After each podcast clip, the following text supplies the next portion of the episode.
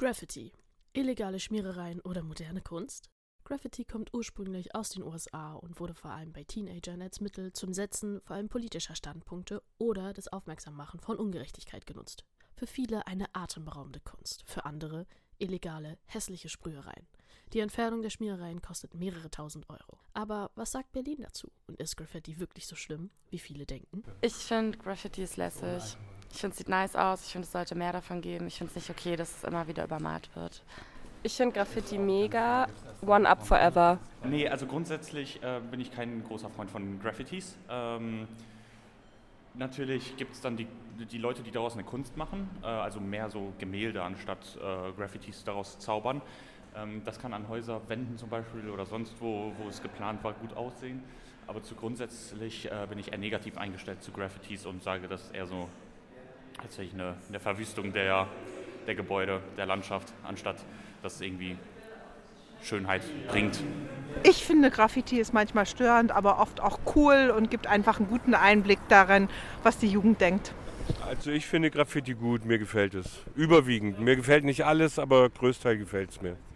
Und es bringt Farbe in die Stadt. Berlin ist also doch ganz angetan von der Graffiti-Kunst. Doch kann man nicht leugnen, dass Graffiti ziemlich illegal ist. Aber was würdet ihr dazu sagen, wenn man aus etwas extrem Illegalen eine Kunst macht, die man für mehrere tausend Euro verkaufen kann? Couchy Richard hat die Ausstellung des aufstrebenden Graffiti-Künstlers Mr. Paradox Paradise besucht und erzählt uns von seinen Eindrücken. Obwohl er für seine künstlerische Arbeit anonym bleiben muss, teilt Mr. Paradox Paradise unter Pseudonym seine Kunst in der Galerie Grohlmann. In riskanten Einsätzen, die nicht selten auch das Aufbrechen verschlossener Türen beinhalten, besprüht er in ganz Berlin die Fassaden und Dächer der Häuser und stellt auch Skulpturen an den Wegen auf.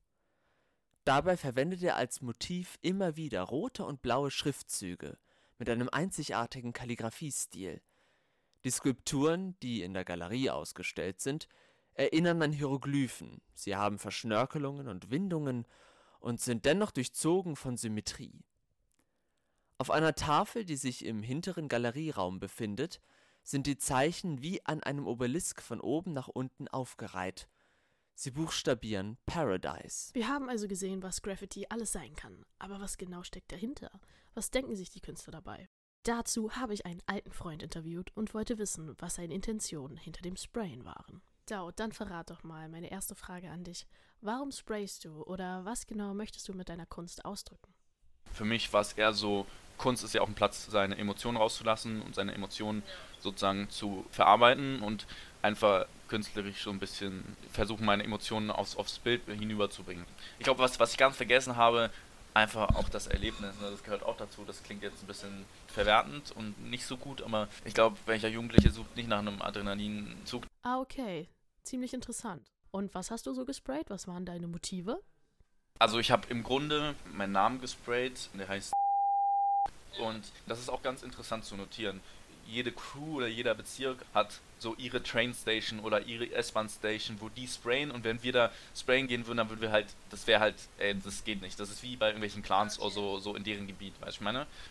Du hast mir erzählt, dass ihr hauptsächlich U-Bahn oder S-Bahn besprayt habt. Wo habt ihr das dann immer gemacht? Es gibt verschiedene Wartungsplätze in Berlin oder Ruheplätze für S-Bahn zum Beispiel und die kennen halt die meisten Sprayer so rum. Dort ist meistens echt viel Zeit, das zu machen, weil der Zug eben in Wartung ist. Nur man muss dringend darauf achten, weil eben Sicherheitsleute rumlaufen.